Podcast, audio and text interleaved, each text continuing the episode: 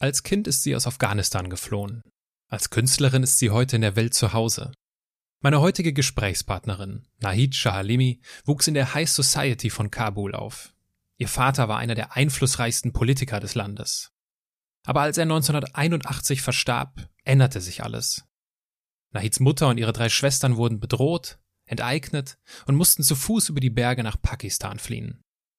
Letztendlich landeten sie in Kanada, wo Nahid zur Schule ging, studierte und professionell Volleyball spielte. Seit vielen Jahren lebt sie nun mit ihren zwei Töchtern in München. Heute schreibt sie Bücher, arbeitet als Künstlerin, macht Filme und engagiert sich als Menschenrechtsaktivistin. Wir sprechen darüber, wie ihr als zwölfjähriges Mädchen auf der Flucht bewusst wurde, was sie später einmal machen wird, warum sie ein Problem mit Geld hat, obwohl sie in privilegierten Verhältnissen aufgewachsen ist, und wie sie es geschafft hat, Oliver Bierhoff davon zu überzeugen, die gesamte deutsche Fußballnationalmannschaft malen zu dürfen. Ich freue mich darüber, dass du uns zuhörst. Menschen und Marken, die in keine Schublade passen. Inspiration für Leben und Karriere. Das ist der Andersmacher Podcast mit Wirtschaftswissenschaftler, Model und Berater Dr. Aaron Brückner.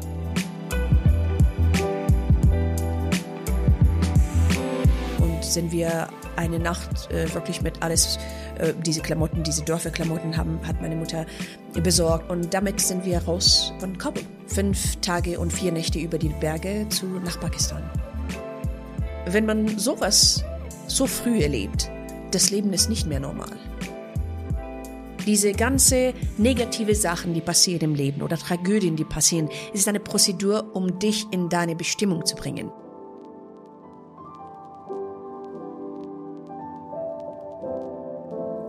Nahid, herzlich willkommen in meinem Podcast. Dankeschön. Sag mal, du, du sprichst ja 37 Sprachen. Auf welcher Sprache wollen wir uns denn heute unterhalten? Du magst Deutsch. Ich, ich mag lieber äh, äh, Englisch würde zurückkommen irgendwann. Ja, also genau, gerne, gerne Deutsch. Wie viel, aber wie viele Sprachen sind Sieben? Sechs? Nee, sechs. Sechs Sprachen? Ja. Nur sechs Sprachen. Und äh, gerne Deutsch, aber ich kündige jetzt schon an, du wirst hin und wieder ins Englische springen.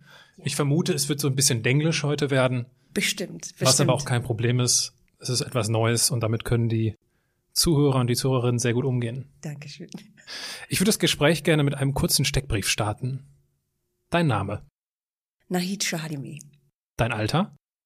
46. Deine Heimat? Oh, äh, München, Kanada, Afghanistan, würde ich sagen. Deine Geschwister? Drei, äh, drei Schwestern. Dein Vorbild?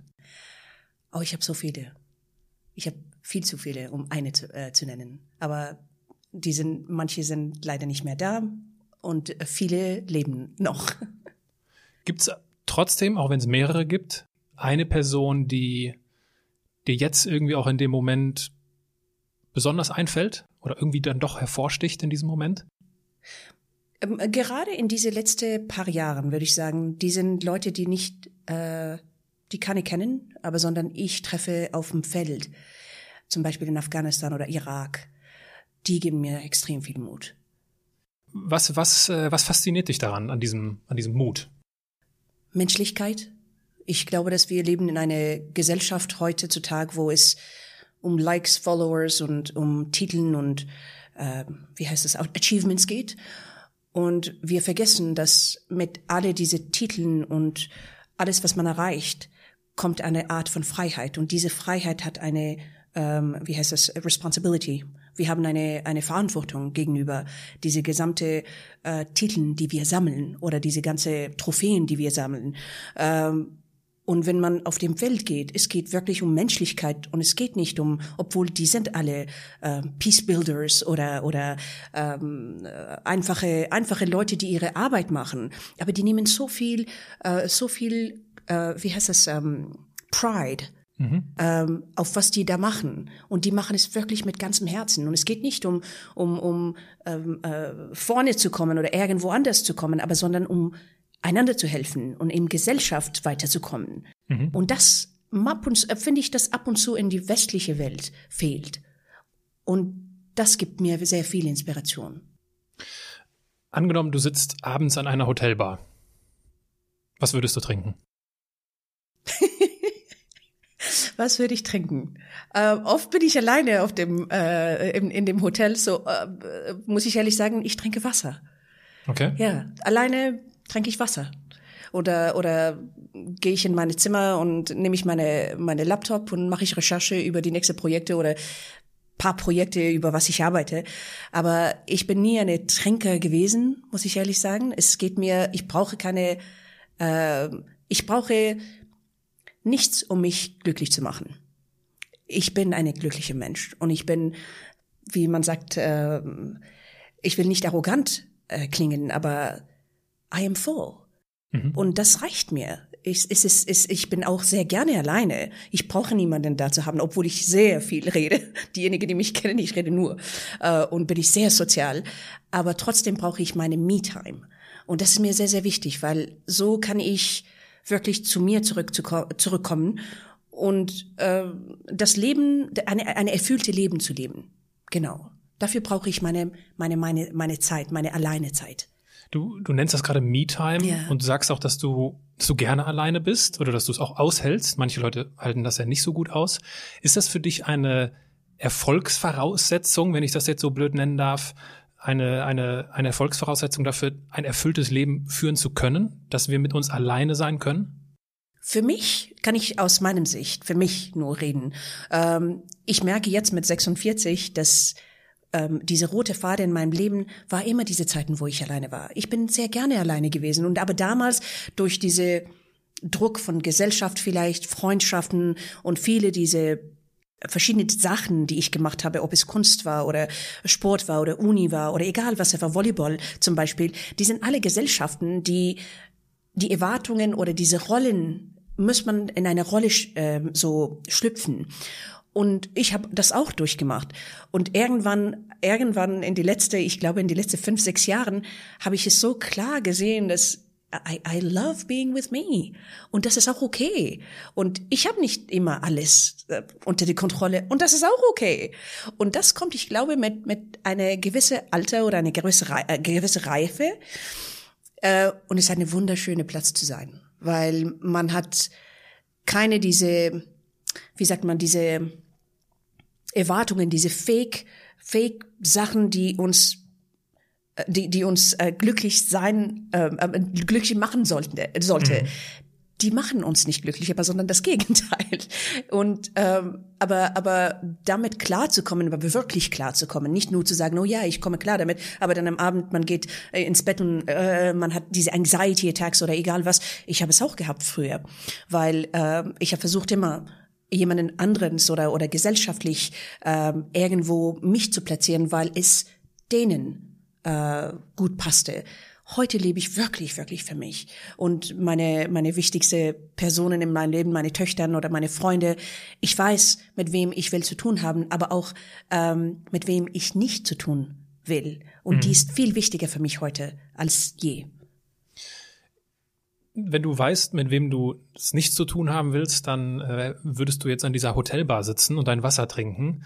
Und ich säße auch zufällig an dieser Hotelbar. Und ich würde dich sozusagen in die Situation bringen, dass du es mit mir zu tun haben musst, weil ich dich in ein Gespräch verwickel. Worüber würdest du dich am liebsten mit mir unterhalten an dieser Hotelbar?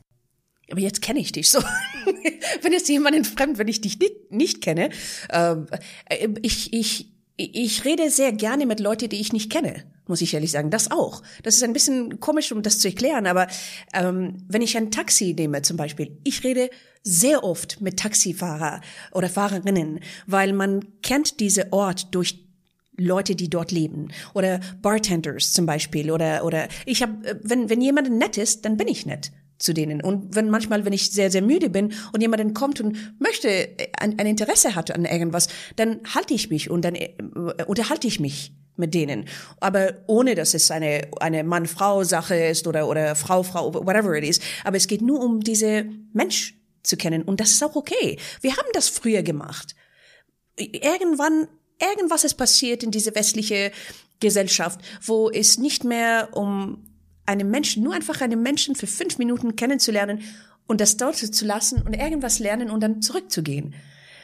und das ist nicht mehr es ist nicht mehr machbar irgendwie. Speziell in München, würde ich sagen, weil es eine sehr, sehr, ähm, sage ich es immer, es ist eine sehr konservative und ein bisschen arrogante ähm, Stadt. Ich liebe München und, und ich würde es nirgendwo anders leben wollen, aber es ist schon ein bisschen konservativ und äh, sehr speziell, wenn es um soziale oder gesellschaftliche ähm, Begegnungen geht.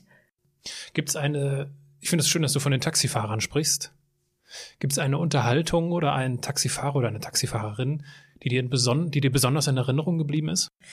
Sehr viele. Ähm, und ähm, äh, es ist komisch, aber die waren alle nicht, äh, äh, die kamen äh, die kamen nicht von diesem Land. Zum Beispiel, wenn ich in England war, war es oft ähm, Iraner oder äh, ich habe sehr viele Inder getroffen. In, in New York zum Beispiel oft, weil wir, wir sind immer im, auf dem Taxi oder zu, zu Fuß. Aber ähm, sehr viele Leute, Immigranten oder mit, mit Hintergrund, mit Immigration, wo die so viele Informationen hatten. Like, surprisingly, die waren so informiert abgedatet von, mhm. von alles, was passiert, speziell Politik. Und die wollen immer über Politik reden. Den Moment, wo die wissen, dass ich eine Afghanin bin. Oh, Politik kommt auf, die, auf dem Spiel und, und ihre, ihre Meinungen, ob sie diese Richtung wollen oder recht oder links oder, oder was wollen die. Über Trump haben wir gesprochen, über, über Merkel haben wir gesprochen, was für eine tolle Frau ist, was für eine schreckliche Frau ist. Alles habe ich durchgemacht. Nur weil ich, ähm, äh, ich glaube, dass ich öffne mich. Und wenn man sich öffnet, die, diese Gegen, äh, die, der Person, der sitzt gegenüber, öffnet sich auch. So it's like a give and take. Mhm. Ähm, ähm, ja, relationship. It is a relationship. Obwohl es nur zwei Minuten ist oder zehn Minuten oder 20 Minuten sein konnte. Das, das, das, das sind wir. Wir sind Menschen. Und wir sollten diese, äh, sage ich, Begegnungen zulassen. So lernt man. Ja, so wie du das dann ja auch an der Hotelbar machen musst, wenn ich dich äh, in mein Gespräch verwickel. Ich würde dich dann wahrscheinlich irgendwann fragen, Sag mal, Nahid, ist ja total sympathisch mit dir hier ein Wasser zu trinken an der Bar. Was machst du denn so beruflich? Oh mein Gott, das ist, das ist am schwersten, die, die schwerste Frage, die ich immer beantworten muss, das ist die Frage. Was, Nahid, was machen Sie? Oder was machst du, Nahid? Ähm, ich glaube, dass ich muss eine Antwort finden. Ich habe es noch nicht gefunden. Jede, der mit mir spricht oder Agenten oder Agenturen, mit denen die ich ähm, arbeite, äh, oder diese PR und Marketing über unsere Events machen, die empfehlen mir auch eine Antwort zu haben, aber ich habe es noch nicht. Und irgendwie, ich komme damit klar, um zu sagen, ich mache das, was ich liebe. Und das ist Schreiben, Filme machen jetzt. Uh, I'm a rookie. Ich bin ganz neu, aber ich liebe es. Uh, ich bin eine Geschichtenerzählerin. Ich erzähle Geschichten durch verschiedene Medien Kunst ist ja meine Leidenschaft.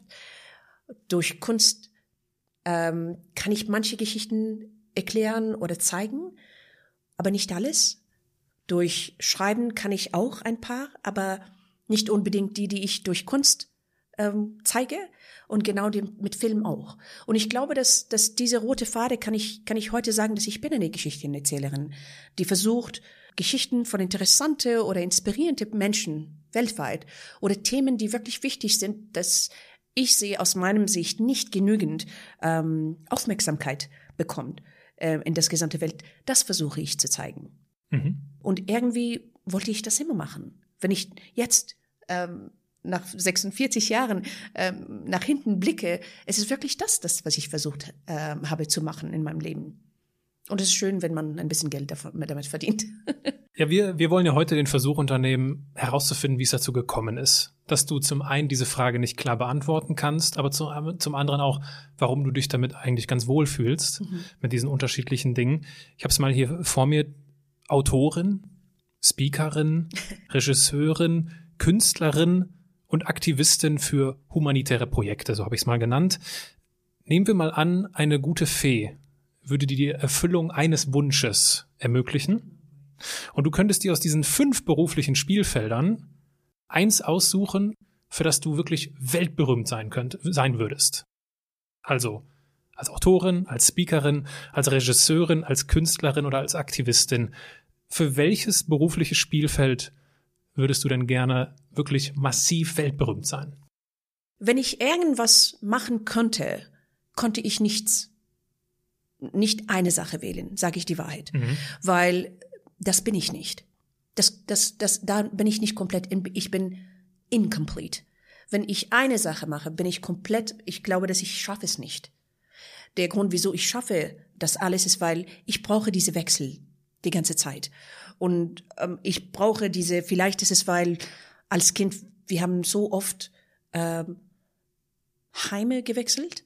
Vielleicht ist es eine Gewohnheit geworden. Ich weiß es nicht. Aber ich weiß nur, dass wenn ich nur Mutter wäre, das würde mir nicht reichen. Ich würde sehr, sehr depressiv. Wenn ich ähm, Künstlerin und Autorin wäre und nicht Mutter, das würde mich auch sehr, sehr, ähm, ja, ich könnte nicht, I could never perform. Mhm. Ähm, wie ich das mache jetzt. Zum Beispiel die letzten zwei bis drei Jahre habe ich nicht so viel ähm, Gemälde gemalt. Ähm, vielleicht ein paar für Commissions und solche Sachen. Aber jetzt, ich bin hungrig nach Malerei.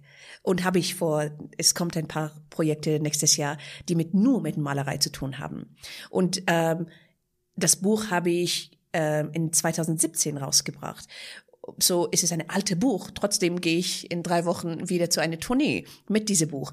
Aber jetzt bin ich hungrig zu schreiben. So haben wir gerade noch eine, eine, eine Buchvertrag unterschrieben. So, ich muss hungrig sein, um irgendwas Gutes äh, zu machen. Aber das ist mein Weg. Das bedeutet nicht, dass es ein guter Weg ist, aber es funktioniert für mich. Mhm. So, wenn du mich fragst, was, was würde ich wählen? Ich würde alles wählen.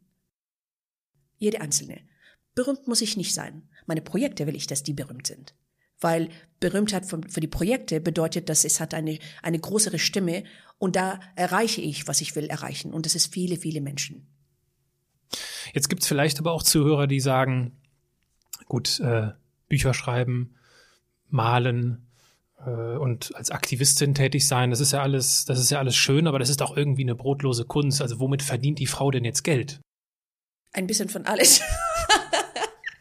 ähm, ich glaube, dass äh, ich habe nie mit Geld, ich konnte nie mit Geld gut umgehen, sage ich die Wahrheit. Und das der Grund. Äh, jetzt weiß ich wieso. Es ist, weil äh, ich bin in eine sehr privilegierte Familie geboren. Wir waren extrem reich. Und das war damals, wo ich in Afghanistan gelebt habe, als Kind. Nach dieser Flucht äh, haben wir alles verloren, verloren, wirklich alles. Aber ich habe auch, wenn mein Vater starb, äh, habe ich ganz früh gesehen, wie Leute nur Geld von uns wollten. Die, war, die waren hinter unsere Geld. Freunde, die sich Freunde genannt haben, waren nicht mehr Freunde. Familie, die sehr, sehr nah waren, waren nicht mehr Familie, aber sondern es ging nur um Geld. So, ich glaube, dass seitdem habe ich ein Problem mit Geld. Ich kann es nie wirklich viel behalten. Und gebe ich, gebe ich es weiter nicht nur, weil wegen das, ich habe nie das an, an meinem Kopf gehabt, ich bin eine extrem leidenschaftliche Mensch. Ich bin, ich bin an diese Leben verliebt, wirklich. Und jede einzelne Sache, das ich mache, wenn es nicht Leidenschaft wäre, konnte ich es nicht machen. Egal, was ich tue.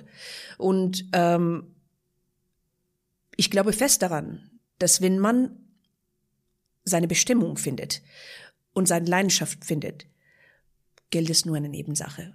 Man, man, man wird auf ihre oder, oder seine Produkt arbeiten und mein Produkt ist meine Visionen. Und wenn sie gut genug sind und wenn ich bin überzeugt, dass es gut genug ist, irgendwie Geld kommt. Ob, ich meine, die Bilder sind nicht billige Bilder. Die sind, ich meine, eine normale, sozusagen normale Mensch ähm, verdient, was ich verkaufe mit einem Bild, das gesamte Jahr. Mhm. So, wenn ich zwei, drei Bilder pro Jahr verkaufe, ich bin gut. Consulting kommt dazu. Äh, äh, ich habe nur auf alles, was ich konnte lernen in diesem Leben, mich konzentriert. Und irgendwie hat's hat's ausbezahlt irgendwie, weil eine äh, für, für meine Consultancy zum Beispiel, ob ich, ich betreue eine eine NGO oder eine äh, governmental institution oder eine privat corporate ähm, institutions, ja, ich meine Consultants sind sehr gut bezahlt. So brauche ich nicht jeden Tag zu arbeiten. Aber was mich glücklich macht, ist diese Arbeit. So finde ich einen Weg, meine Leben zu finanzieren und meine Events und meine Projekte zu finanzieren, weil oft, ich meine, 90 Prozent von meinen Projekten finanziere ich selber. So irgendwie klappt es bis jetzt. Und es wird auch noch klappen, weil jedes, jede Buch, jede Event, jede Projekt ist eine, eine, eine extra Plus äh, zu einem Portfolio. So es ist nicht eine verlorene Sache. Es ist, es ist mehr als fünf Unis, was wir, man, man macht da in, in 15 Jahren. Mhm. Du hast es gerade schon angesprochen, du bist, äh, du hast es privilegiert genannt, aufgewachsen. Welche, welche Bilder entstehen denn vor, dein, vor deinem inneren Auge, wenn du an deine Kindheit denkst? Wunderschöne, äh, wunderschöne Zeit. Nicht Reichtum oder sowas, aber nur einfach happy. Wirklich diese ähm, Definition von, von Glück habe ich es gehabt. Es fehlte uns, es fehlte uns nichts, aber ich meine nicht materiell, nur einfach emotional fehlte mir nichts. Ähm, die, das gesamte Familie war immer da, diese äh, vier Hektar Land, wo 37 Zimmer Villa, wo ich, ich bin dort geboren. Und jede, jedes Wochenende, ich meine, jede Freitag bei uns war nur einfach voll mit wirklich Dutzende. Wir sprechen von 60, 70 Leute jeden, jedes Wochenende. Und für ein Kind, das ist Paradies. Und ähm, ja, es war, es war wirklich, jede, jede war glücklich in diese, in diesem Land, von was ich mich, von, von wie ich mich diese, diese Bilder habe, in meinem Kopf habe. Da haben, haben, haben, ob, wenn jemand kein Geld hatte, die waren auch glücklich. Die haben das gemacht, das Beste rausgeholt. Und haben wir das Beste rausgeholt jedes Mal. Das ist die Erinnerung, die ich habe von Afghanistan, von meiner Kindheit. Du sprichst ja von, also du bist in Kabul aufgewachsen und ähm, daher, also da kommt auch diese, das ja, was du jetzt gerade erzählst. Ne? Ich habe es an anderer Stelle auch nochmal noch mal gefunden. Ich glaube, du hast in einem oder in irgendeiner Beschreibung stand es über dich. Früher, als Nahid noch ein Kind war, schlief sie in Kabul in einem Palast mit 37 Zimmern und einem herrlichen Park.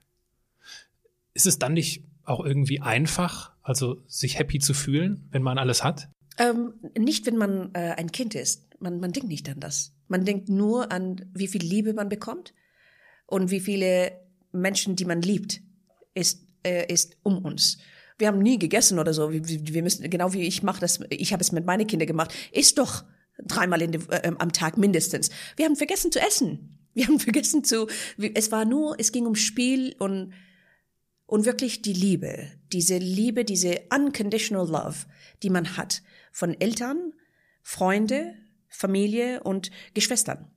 Und wie gesagt, die, eine, eine kleine afghanische Familie ist nicht so klein. So ähm, zum Beispiel, ich habe meine, meine Cousine und Cousins, die ich gefunden habe nachher.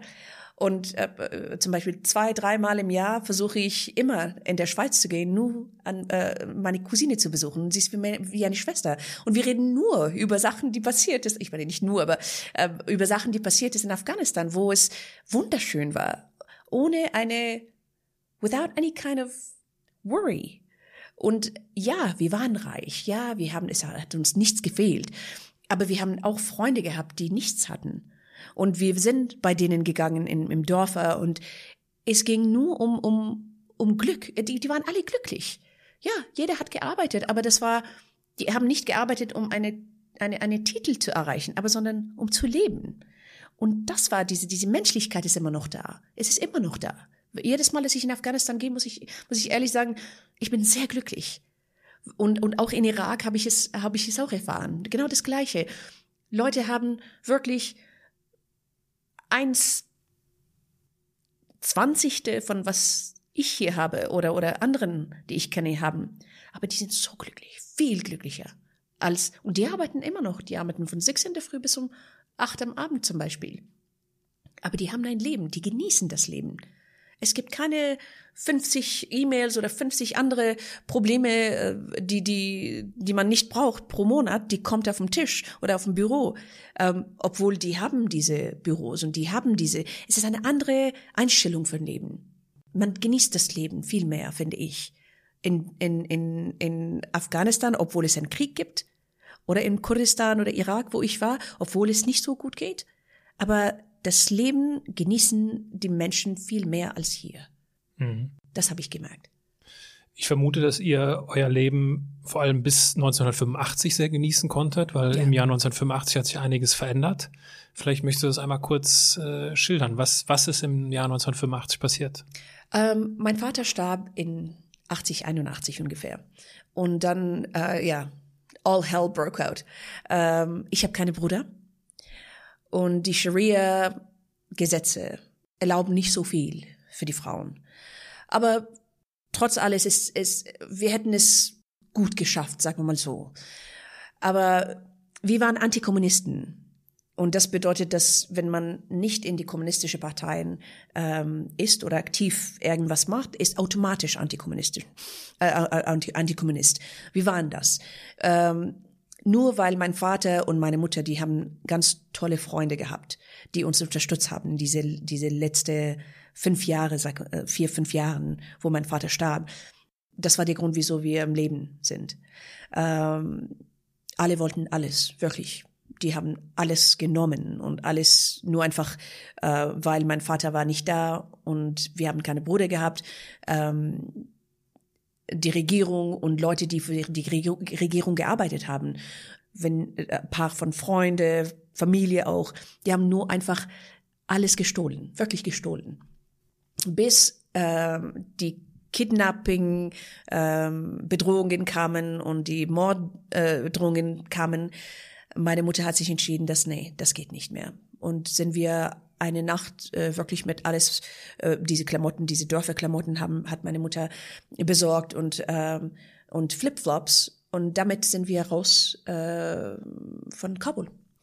Fünf Tage und vier Nächte über die Berge zu nach Pakistan. Wir haben Schlepper, meine, meine Mutter hat Schlepper bezahlt, so dass die von eine andere Richtung gehen. Aber wir haben eine komplett andere Richtung genommen, weil es gab immer Spionen überall. In jeder mhm. Familie gab's.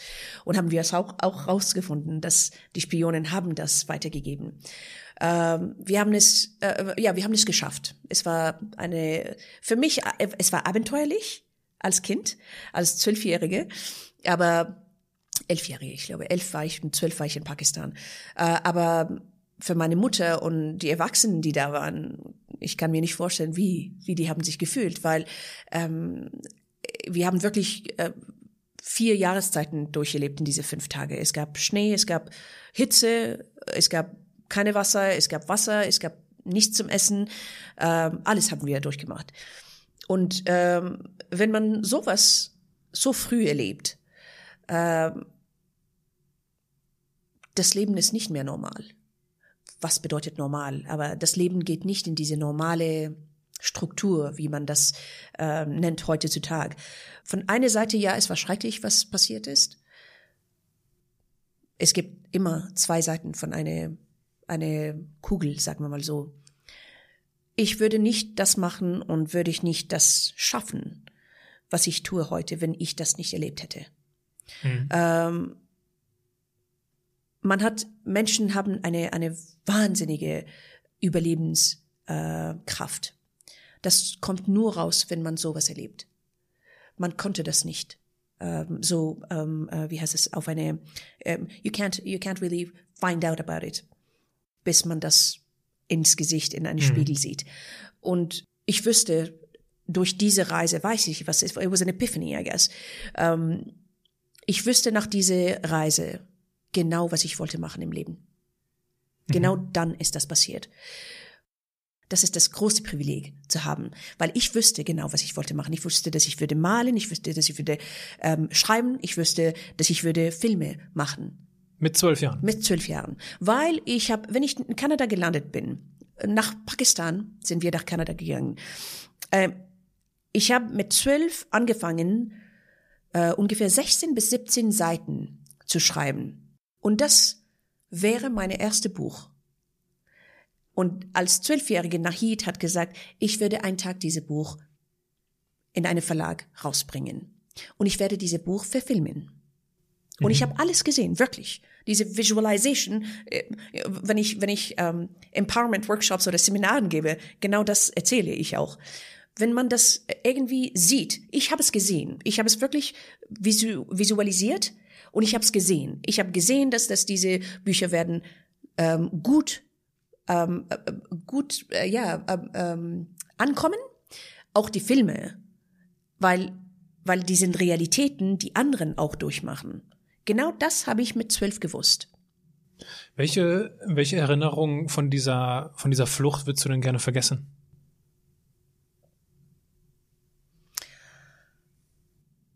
die, äh, diese Ungewiss. Jede, jeden Tag, äh, die Schlepper haben uns gesagt, ja, nach diese, ich, ich erinnere mich, ob es gestern war, nach diese ähm, Berg, ähm, dann kommen wir an in Pakistan. Jeden Tag haben sie uns das gesagt. Mhm. Und ich hasste das, weil ich wüsste, dass es war eine Lüge. So, jedes Mal, dass wir irgendwie, ja, es war, wir haben Spaß gehabt, aber wir waren müde, wir waren hungrig, wir haben uns nicht geduscht für, für fünf Tage. Ich glaube, dass wir haben Läuse gehabt, alle, alles hat gekratzt und alles Mögliches. Und man, man hörte ab und zu auch diese ähm, äh, Schießerei überall. Und dann auf einmal mussten wir irgendwo ähm, uns verstecken, bis es vorbei war. Und eine Nacht, ich erinnere mich, die erste, zweite Nacht oder dritte Nacht, äh, wir waren in einem Dorf und ähm, die, äh, die Regierung haben es rausgefunden, dass es gab Kabuli, Kabulis äh, in diesem Dorf. So, es gab einen Krieg wegen uns. In diese ganz kleine Dorf, wo es vielleicht höchstens 1000 Leute ähm, äh, lebten. Und die ganzen Männer sind rausgegangen mit ihren Waffen und die Frauen mit uns waren in eine Zimmer. Und das war schrecklich. Ja, das war schrecklich. Die, vielleicht für die, die jetzt nicht so im Bilde sind, wer da gegen wen gekämpft hat, das waren die Sowjets, ne? Äh, das waren die, ja, die kommunistische äh, Regierung gegen die Mujahideen, mhm. weil die wüssten, dass die haben äh, Familien, die äh, in der Flucht waren, die haben sie beschützt dort. Mhm. So, äh, wir würden getrennt in diesem Tag, weil meine zwei kleine Schwestern mit ähm, mit meiner Oma sollten einen anderen Weg gehen zu, mit Bus und meine Opa. Und dann äh, ich, meine Mu Mutter und meine Schwester und meine Tante haben zu Fuß in diese, sind wir zu Fuß zu diesem Dorf gegangen. Jetzt, es gab eine, eine Schießerei und Krieg. Und wir haben herausgefunden, dass meine Schwestern und meine Großeltern, die, die sind nicht durchgegangen, jetzt kommen die zu Fuß zu uns.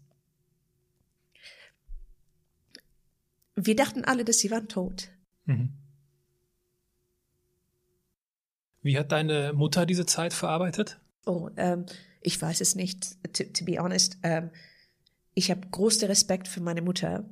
Nicht, weil sie meine Mutter ist, weil heute weiß ich, was sie durchgemacht hat.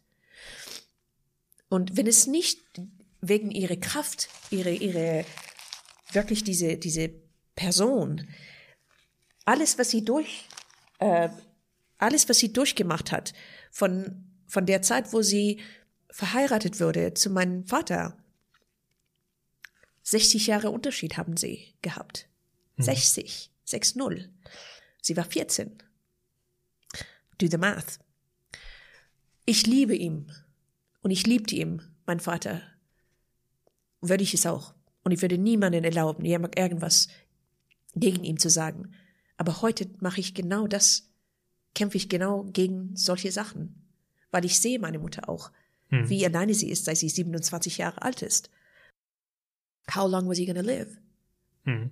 Und solche Sachen, äh, solche Sachen sind Sachen, die, die man, äh, well, this is what's, this is what life is. Äh, diese ganze, das gesamte, diese Journey heißt Leben. Man wählt das nicht.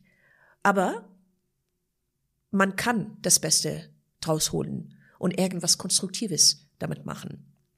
Meine Mutter, ich glaube, dass sie hat es verarbeitet durch einfache, ähm, ihre gesamte Konzentration war an, an uns vier Mädchen, ähm, so dass wir Unis besuchen und unsere Ausbildung machen und wirklich, sie hat das Beste, was sie dachte, wäre das Beste, hat sie das uns gegeben. Ob es gut oder schlecht war, das ist eine andere Geschichte weil vor 30 Jahren diese Mentalitäten waren auch anders. Heute ist sie eine von meiner besten Freundinnen. Und das ist, das ist was zählt für mich. Den Rest, es ist vielleicht ein anderes Buch. Who knows? Gibt's denn, und ich weiß das sehr zu schätzen, dass du das so offen schilderst, weil ich kann mir vorstellen, dass das nicht einfach ist, sich an diese Zeit zurückzuerinnern. Gibt es denn etwas, wo du dich gerne daran zurückerinnerst, auf dieser Flucht? Du hast ja auch schon gesagt, dass es, es war ein bisschen wie ein Abenteuer. Ja. Ne? Äh, es war, es hat uns eine, ähm, es hat uns wirklich zusammengebracht. Ähm, wenn man sowas, obwohl es nur fünf Tage war, wenn man sowas erlebt, ich glaube, es gibt ein Bond, die die Kanne brechen kann. Man kann sich für jahrelang äh, nicht miteinander sprechen oder ein, äh, Auseinandersetzungen haben, aber man kommt immer wieder zurück zu diese eine, obwohl zum Beispiel meine Cousine, die in, in der Schweiz ist, sie hat auch so eine Reise gemacht, nicht mit uns, aber eine andere. Und das verbindet uns. Hm. Und ich glaube, dass jedes Mal, dass ich nach Afghanistan gehe oder wenn ich äh, zum Beispiel in diese Tournees, ich liebe diese Buchtournees oder diese Speaking Tours ähm, durch dieses Buch, was ich geschrieben habe, äh, zu machen, wo viele äh, Flüchtlinge kommen. Und die haben eine, eine, eine, die finden eine rote Fade in mir, in meine Geschichte, weil ich habe es erlebt. Genau, die fühlen sich nicht alleine. Weil die denken, das ist allein, ist 75 Millionen Menschen, die das durchgemacht haben heute. Genau das, was wir durchgemacht haben. Und um das zu erzählen und um denen zu zeigen, dass, warte mal, Du, es ist eine Entscheidung von dir, jetzt. Sitzt du dich da und weinst du darüber? Oder machst du irgendwas mit deinem Leben, mit diese tolle Geschenk? Und es ist eine Geschenk, diese zweite Chance, weil das ist nicht selbstverständlich. Es ist eine Geschenk, wo Millionen nicht bekommen haben. Millionen haben ihre Leben dafür, ja, gegeben. Die sind nicht mehr da. Aber du hast diese Chancen bekommen. Was machst du damit? So don't come back to me und cry weil ich würde keine Geduld dafür haben. Ich kann dir helfen. Würde ich es dir, würde ich dir auch Wege zeigen. Aber gibt's heute, in 2019, meine Güte, es gab nie eine bessere Zeit für Menschheit als 2019. Es ist nur eine Frage der Wahl. Mhm. Und, und wenn man das wählt oder das wählt, die Konsequenzen sind sehr, sehr klar. Mhm. Man hat genügend, genügend ähm, wie heißt es, äh, Beispiele, um zu sagen, dass wir wissen, was die Konsequenzen werden sein. So, es ist eine Entscheidungssache am Ende des Tages. Und ja, ich habe sehr viel zu, äh, zu verarbeiten auch, aber durch meine Arbeit verarbeite ich es langsam, langsam. Ähm, meine Weg ist anders. Bedeutet nicht, dass es das Richtige ist, aber ich versuche meine Bestes zu geben, an was ich denke richtig ist. Wie, ich, ich vermute, ihr seid gläubig auch aufgewachsen? Ja. Welche Rolle hat der Glaube gespielt in dieser Zeit auf der Flucht? Sehr viel, weil ich glaube, dass ähm, wenn es um Glauben geht, Glauben ist es eine Identität. Wenn man nichts hat, wo man da hängen bleibt, dann Glauben kommt sehr, sehr äh, gut zu, äh, zu Hilfe, sagen wir mal so.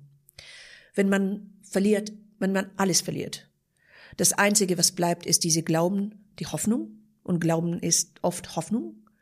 Ähm, es hilft schon. Heute, wenn es um Religion und Glauben ist, es zwei Sachen für mich. So, I'm, I'm very spiritual. Aber nicht unbedingt religiös. Ähm, ich glaube schon, dass es eine, eine ganz große Kraft ist. Es kann nicht sein, dass wir sind nur einfach hier gekommen. Das kann nicht sein. So, es gibt eine Kraft irgendwie, Universum, whatever, Manche nennen es Universum, manche nennen es Allah, manche nennen es ähm, Buddha, whatever. Ich glaube schon, dass es irgendeine Kraft, große Kraft ist. Ich bin Muslim, aber ich habe meine Probleme auch mit islamische Glauben. Speziell heutzutage, wo ähm, alles wird zu eine äh, religiöse Mittel ausgenutzt. Genauso wie Politik und alles Mögliches. So, wenn es um ähm, Glauben geht damals, und auch heutzutage, wenn man das diese vor 30 Jahren und heute äh, vergleicht, ich glaube, dass es ist diese Hoffnung und Glauben, dass das hilft, ähm, diese 75 Millionen Menschen auf der Flucht, um die Hoffnung nicht aufzugeben. Weil äh, sage ich sag, sag ich dir nur eins, dass kein Mensch mit seinem, äh, you know, with a sane mind würde je sein Zuhause verlassen. Du willst es nicht. Du willst nicht in eine fremde Land, egal wie gut und schön es ist. Das willst du nicht. Weil das ist, ist fremd. Am Ende des Tages ist es fremd. Du willst wieder in deine Heimat kehren und das Essen essen, was dir schmeckt. Das äh, probieren ist es eine Wahl. Aber wenn du im Flucht irgendwo gehst, das ist keine Wahl mehr. Du musst, weil sonst, wenn du da bleibst, dann, dann stirbst du. So, das ist keine Wahl. Viele sagen, oh ja, es ist eine Wahl. Es ist keine Wahl. Was für eine Wahl? Ich meine, ich habe eine Wahl, nach Afghanistan zu gehen und wieder zurückzukommen. Die Afghanen haben das nicht. Meine kanadische Pass ist meine weiße Tuch, die mich wieder zurück hier bringt. Oder egal, wo ich hin möchte. Aber die haben diese Wahl nicht. Mhm. Du hast gerade schon ange, angesprochen, den kanadischen Pass. Ihr, ich glaube, ihr wart dann erst in der Türkei. Nee, äh, Jahr, Pakistan. Pakistan, mhm. Entschuldigung, ein Jahr in Pakistan, glaube ich. Ne? Mhm. Und dann seid ihr nach, nach, nach Kanada gekommen. Welche Rolle hatte dann noch der soziale Status aus Kabul gespielt? Hat das irgendwie geholfen, dass ihr dort besser ähm, angekommen seid? Äh, ja, aber damals, es, waren, es gab nicht so viele Flüchtlinge. Es, ich meine, okay. es gab nicht so viele, die, die auf der Flucht waren. Es gab, okay, Iran-Irak-Krieg war da, ne? Äh, und Afghanistan auch in die gleiche Zeit. Aber nicht viele, äh, ich meine, wir sind, wir sind, wir werden, wir werden akzeptiert in Pakistan, unsere, unsere äh, Case, weil wir waren Minderjährige, vier Minderjährige und es war politische und es war wirklich, unser Leben war in Gefahr. Also wir sind wirklich nur zehn bis elf Monate in Pakistan geblieben. Das ist ganz, ganz wenig. Und sind wir als Landed Immigrants in Montreal gelandet. So, der, der Moment, wo wir gelandet haben, mein Onkel waren schon da, die haben mhm. eine, eine ähm, ähm, wie heißt es, eine, ein Apartment, ähm, eine Wohnung für uns besorgt mit ihren eigenen Gelder. Wir waren nie im soziale Hilfe oder irgendwas. Aber es gab so eine tolle Programm. Wir kamen an am 12. Dezember 86. Ich, ich habe immer noch die Stempel von, von diesem Tag. Und äh, wir haben äh, Schule angefangen am, am 1. ich meine Januar. Äh, und es war eine, äh, wie heißt es, ähm, eine ähm, Integrationsschule, aber innerhalb von einer normalen Schule. Es war nur eine, zwei, drei Klassen, die nur mit diese Immigranten waren. Den Rest war eine ganz normale Schule. So, Sport war mit das gesamte normale Schule, Kunst und solche Sachen. Es ging um uns zu integrieren in diese Kultur, diese kanadische und nicht kanadische Kultur, aber Fra äh, äh, französische kanadische Kultur, weil es war Montreal. Wir mhm. müssten Französisch lernen, wir müssten in die französische Schule gehen, weil das war diese Gesetz damals. Und ich freue mich, weil wir haben in äh, Pakistan, meine Mutter hat äh, zum ersten Mal gearbeitet. Sie hat genäht, weil sie war eine sehr, sehr gute ähm, äh, Näherin. Äh, und sie hat genäht für, für, für viele Leute. Und mit diesem Geld hat sie eine private Lehrer uns beauftragt. Und wir haben Englisch, äh, Geschichte und Mathe gelernt. Ich glaube, Geschichte, ich bin mir nicht sicher, aber, aber Mathe und, und Englisch waren, äh, äh, was wir gelernt haben, alle vier weil wir könnten nicht in die Schulen gehen. Dort ist meine Mutter hatte immer Angst wegen Kidnapping und die Name Shahalimi war sehr, ähm, sie war, jede war sehr sehr sensibel in dieser Zeit. So, ähm, wir haben private äh, Lehrer gehabt. Aber wenn, wenn wir. zusätzlich zur Schule, oder? Es gab keine Schule in Pakistan. Wir sind nicht in die ach Schule so, gegangen. Nee, also ich, ach so, ich dachte, du sprichst gerade von Kanada. Nein, Kanada. Ah, okay, wir okay. sind in Kanada gelandet, aber wir müssen Französisch lernen jetzt. Ja, auf okay. einmal. Mhm. Ich hasste es muss ich ehrlich sagen, ich hasste diese Zeit, diese Anfangszeit, wo Französisch ist eine sehr, sehr, sehr schwierige Sprache für mich. Und wir haben für ein Jahr lang Englisch gelernt und wir waren ganz stolz auf uns und auf einmal, no, you can't. And we're going, what? So you had to start from zero again. Uh, deswegen diese sechs Sprachen kamen. Heute bin ich sehr, sehr froh, aber ich habe meine Abi auf Französisch gemacht. Mhm. So und dann College und Uni und alles anders war auf Englisch. Aber ich meine, in Montreal jeder spricht wirklich beide Sprachen. So uh, die sind diese äh, Widerstände, die man wirklich im Leben braucht. Und ich heute, ähm, äh, äh, I celebrate Widerstände. Ich zelebriere das. Wenn es einen Widerstand gibt, ich weiß, dass in fünf Jahren würde ich so froh sein, dass es das passiert ist, weil man lernt so viel davon. Wenn es nicht wegen diese ganze Widerstände wäre, dann würde ich I, I swear to God, I wouldn't be doing what I'm doing. Weil es ist unmöglich. Das ist eine Prozedur. Diese ganze negative Sachen, die passieren im Leben oder Tragödien, die passieren, ist eine Prozedur, um dich in deine Bestimmung zu bringen. Und genau das glaube ich, weil ich sehe es jetzt. Es war wirklich eine Puzzle, die zusammenkommt und ohne diese ganze ja, es war wirklich harte Zeiten, äh, wo, wo wir haben nicht so viel Geld gehabt in Kanada zum Beispiel, weil wir waren alle Studentinnen. Meine Mutter hat gearbeitet und in die Schule gegangen ist. Und ähm, äh, vier Mädchen, äh, äh, es ist nicht einfach, you know. So es gab immer zu wenig Geld. Es gab immer zu wenig Essen. Und wenn man überlegt, von was für einem Hintergrund ich komme und wo, wo wir gelandet sind, es ist schon, you know, ich sehe, wow, life. Ja, das ist ein Kulturschock. Ja, es war auch ein Kulturschock. Auch die alte. Ich meine, ich, wir waren, ich war zwölf. Ähm, auf einmal meine Familie war 50 mal konservativer als normal weil das ist westliche Welt und ich sollte nicht das machen und das machen und das machen. Auf einmal, ich konnte, ich dürfte nichts machen. Ich dürfte in die Schule, Schule ähm, Ausbildung und Schule ist, ist extrem wichtig für die Afghanen. Ich meine, diejenigen, die wir kennen, aber insgesamt Ausbildung und Schule und Unis und alles ist, uh, you have no choice but to go there. Mhm. Es ist einfach so. Die, die, die normale Struktur ist, du gehst in die Schule, du gehst in College, du gehst in Uni und dann darfst du irgendwas entscheiden. So, so war meine Familie auch. So, Gott sei Dank. Das, das, das Gute in meiner Familie war, dass wir waren extrem offen gab es keinen Unterschied zwischen Männern und Frauen. So, meine Onkeln und meine Tanten, weil wir haben nicht so einen großen Unterschied von Alter wegen meinem Vater, dann ähm, alle waren, ich meine, fast alle waren ähm, äh, Profiathleten in Afghanistan. So, das kam dazu. Jetzt, wenn ich im Sport bin und in die Schule bin, darf ich da draußen bis um 11 Uhr sein. Aber wenn ich nicht das mache, dann muss ich um 4 Uhr die, äh, zu Hause sein ich glaube, dass das der Grund, wieso ich so viele Sachen auch studiert habe oder gemacht habe, war wegen das, weil ich dürfte nichts anderes machen. So, why not? Und dann habe ich Liebe gefunden dort und leidenschaftlich, äh, leidenschaftlich wirklich alles gemacht. So, äh, es war eine positive Sache. Das ist, das ist, deswegen sage ich vorher, habe ich gesagt, es ist eine Wahl, es ist eine Entscheidung. Es gibt immer irgendwas Gutes in einer Situation. Hol es raus. Mit Geduld kannst du wirklich eine gute Sache raus, rausholen von eh, jede einzelne Situation. Aber du musst wirklich geduldig sein. Mhm. Ja. Du hast dann du schilderst es ja gerade, wie wichtig der Weg an die, an die Universität, also wie wichtig die akademische Laufbahn war.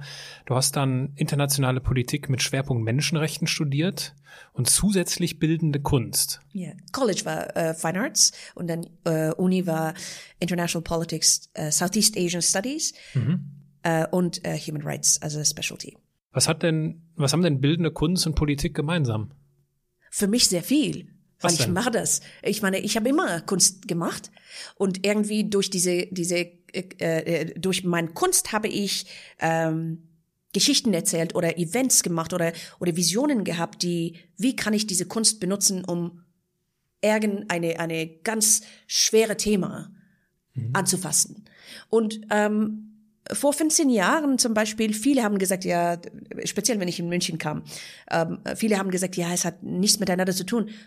Aber schon, äh, und ich habe gesagt, ja, äh, es hat äh, miteinander eine direkte Verbindung, weil ich das mache. Es ist in mir, es hat das. Und heutzutage, ich sehe, dass es überall Kunst wird zu Politik, politische ähm, ähm, Zweck benutzt. Und Gott sei Dank. Ich meine, erzählen wir Geschichten mit innovative Ideen, kreative Ideen, weil es ist interessant für Menschen, sowas zu nehmen als, äh, als nur einfach direkte, boring Worte, sagen wir mal so. Mhm. So, heute mit, in 2019 sage ich, wir haben schon vieles gemacht. Was würde nicht gemacht? Geh dort. Finde irgendwas raus. Become original. Get out of the box. So, so kann man diese Verbindungen oder die Connections mit Menschen, weil am Ende des Tages es gibt einen Mensch, der sitzt äh, gegenüber und macht diese Entscheidungen, ob es mit mit eine eine Mittel ist. Diese ganze Sachen sind ein Mittel. Am Ende des Tages die Entscheidungen liegt in die Hände von einem Mensch. And we're not that different. Warum bist du oder warum seid ihr dann nicht in Kanada geblieben? Ähm, äh, ich, äh, ähm, äh, ich habe mein, meine, ich habe meinen mein Mann getroffen mhm. und dann habe hab ich hier, ich glaube 2000 bin ich wieder äh, nach äh, Deutschland wieder bin, bin ich in Deutschland gekommen. Mhm. Aber es ist komisch, aber ich wollte immer eine Familie in, in Europa gründen. Weiß ich nicht wieso. Obwohl Kanada ist meine wirklich meine, meine Porte Paradis ähm, äh, und ich liebe es. Es ist meine, mein, es ist wirklich wie ein Heimat für mich. Und äh, aber trotzdem wollte ich meine Familie in in Europa gründen, weil es gab eine andere Struktur. Nordamerikanische Struktur ist komplett anders. Es hat diese Offenheit und diese Opportunity und make the best of your life. Diese Offenheit, das ist sehr, sehr wichtig. Aber als als kleine Kinder, zum Beispiel, ich bin so froh, dass meine Kinder sind hier aufgewachsen, weil jetzt haben sie diese Struktur, diese ein bisschen konservativ, ist gut, wenn die klein sind, weil ich bin eine Künstlerin und Afghanen dazu. So eine, eine kleine Schuss von, von Disziplin in Deutschland. Ich bin so froh, Halleluja, dass die sind hier geworden, wirklich. Weil dann muss ich denen nicht beibringen. Das gesamte Gesellschaft bringt den bei. Und jetzt haben die das Beste von wirklich von zwei, drei verschiedene Kulturen. I mean, that's luxury. Wer, wer, Leute zahlen tausende Euros, um das, diese hm. Erfahrung zu sammeln. Und die haben es nur einfach so gehabt. So, seit die geboren sind, gehe ich in Kanada jedes Jahr. Ähm, wenn sie klein waren, zweimal im Jahr und wirklich zwei, drei Monate jedes Mal. So, die sind, ähm, Kanada ist für denen eine Heimat und die haben auch die kanadische Pass dazu. Äh, so, äh, es ist schon ihre Heimat. Äh, Deine Mutter lebt noch in Kanada? Ja, ah, okay. meine Schwestern auch. Meine Schwestern ah, okay. sind in Kanada, ähm, Tanten, Onkeln sind alle, in, viele sind in Kanada, aber auch in Amerika. Okay. Ja. Gut, du bist nach äh, München gezogen, ist jetzt ja auch nicht die verkehrteste Stadt in, äh, in Europa und hast ja, hast angefangen, das zu machen, was in dir steckt. Und dazu gehören ja zahlreiche Kunstprojekte. Mit welchem Künstler oder welcher Künstlerin würdest du denn gerne mal zusammenarbeiten? Ai Weiwei.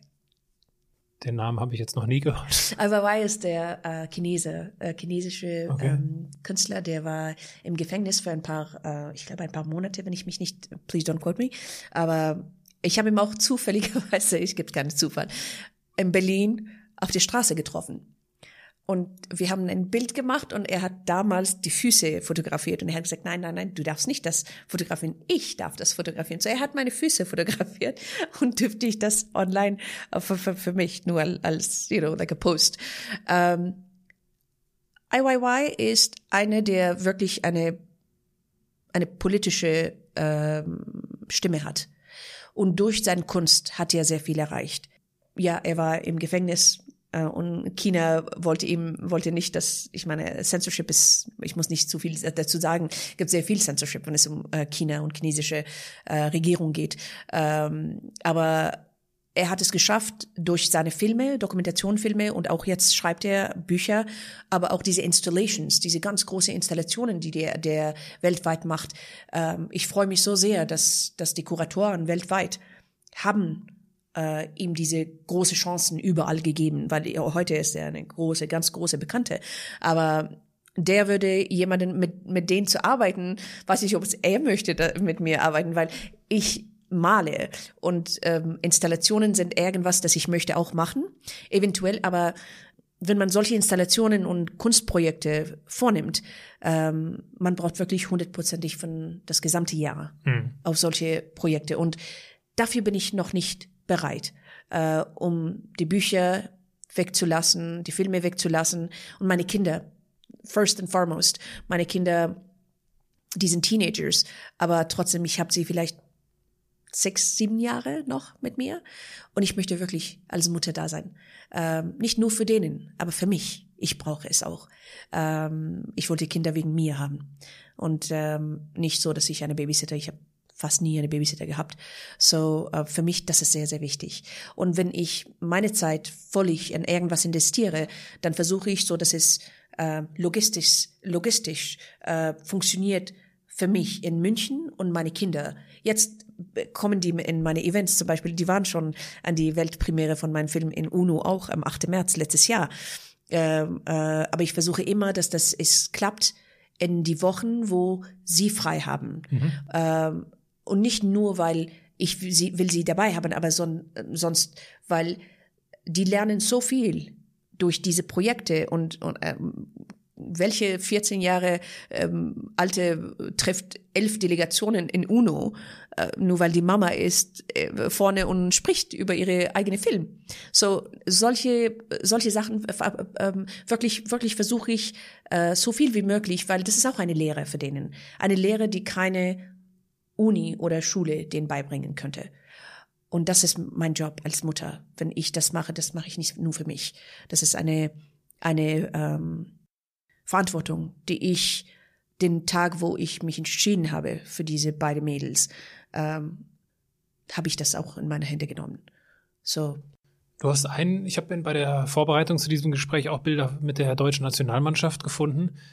Was, worum ging es da? Du hast ja verschiedene Personen, ich glaube yeah. Mats Hummels, Mesut Özil, alle. Ach, alle. alle, auch alle, alle deutsche äh, Nationalmannschaft. In welchem Zusammenhang? Ähm, ich bin die, ich, ich glaube, ich bin mir nicht sicher, ich muss ein bisschen recherchieren, aber ich glaube, dass ich bin die erste Muslimin, die je Beachvolleyball für ein Land gespielt hat. Mhm. So, ich habe Kanada repräsentiert in Welttournee 2000 in Beachvolleyball. Sport war eine, eine Mittel, die mir geholfen hat, mein ganzes Leben. Und es ist, ich habe die Liebe, ich, wie gesagt, ich trainiere jeden Tag. Ähm, egal wie, wie, in welche Form und Art, aber es ist eine wirklich nicht nur, weil es gesundheitlich, äh, ich konnte nicht alles machen, wenn ich nicht trainiere, sage ich die Wahrheit auch, weil das ist meine Motor. Und wenn ich das nicht wirklich äh, gut aufhebe, dann wie sollte ich meine Arbeit äh, weitermachen? Ähm, und das, die, die, die positive Teile von, von Sport und professionelle Sport speziell, ähm, ist auch irgendwas, das keine Uni jemanden beibringen könnte. Ähm, diese jeden Tag mache ich To-Do-Lists bis heute und das habe ich durch meine Coach in in Uni, äh, wo wir Semi-Pro äh, gespielt haben. Wir müssten jeden Tag ähm, äh, To-Do-Lists machen, Checklists, jeden Tag, jeden Morgen und jeden Abend. Und die sind diese äh, Life Skills, die man durch ähm, Sport lernen kann. Jetzt deswegen habe ich gesagt, dass ähm, Kunst und Politik mit mir hat's immer zusammengepasst. Mhm. So, ich kenne es nicht anders.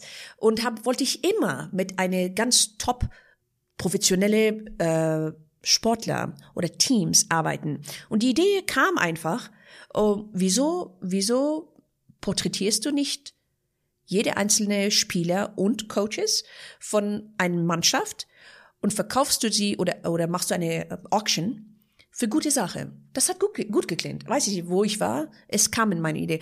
Und dann, die Mädels waren sehr, sehr klein.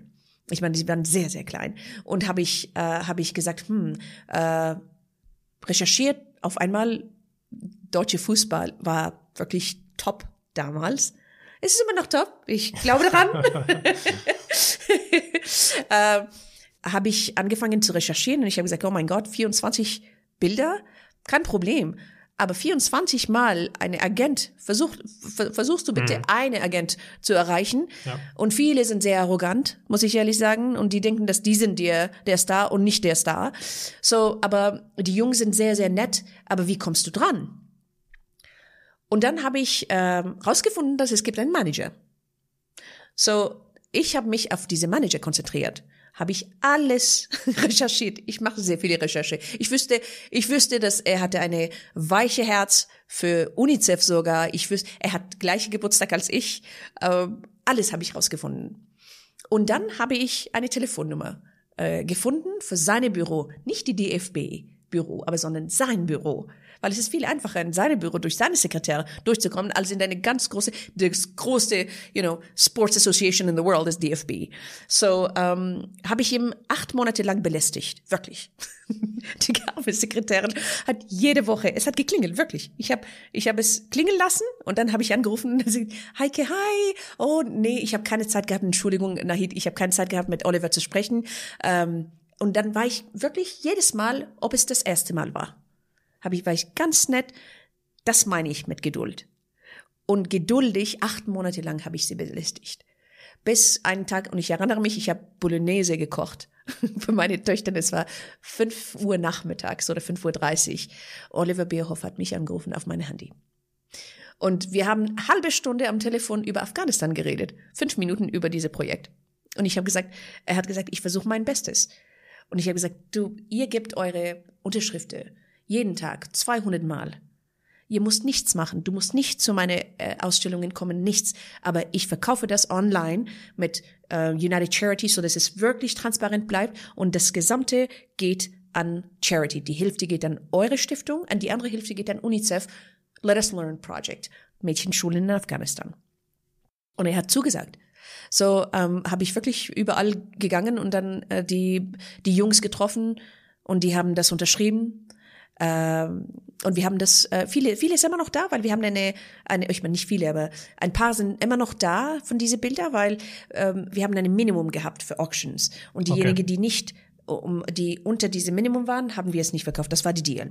Aber die Idee ist, jede einzelne für eine Auktion irgendwo in dieser Welt zu verkaufen. Aber die, die bekanntesten sind schon weg. Alle weg. Wie, wie bewertest du denn das Drama um Mesut Özil jetzt im Vorlauf ja. zur WM 2018? Ähm, wir haben dieses Gespräch vorher gehabt, äh, wo ich gesagt habe, ähm, es gibt Leute, die zum Beispiel einen Satz oder irgendein Statement von was ich sage nehmen und das äh, irgendwie verwenden, wie die das wollen. So, wenn man diese Kontext rausnimmt von vieles, dann man kann alles eine Interpretation machen über alles. Ich glaube, dass das, dass zuerst jeder einzelne Mensch hat das Recht, das zu denken, was sie wollen. Ja, er ist ein Nationalmannschaft äh.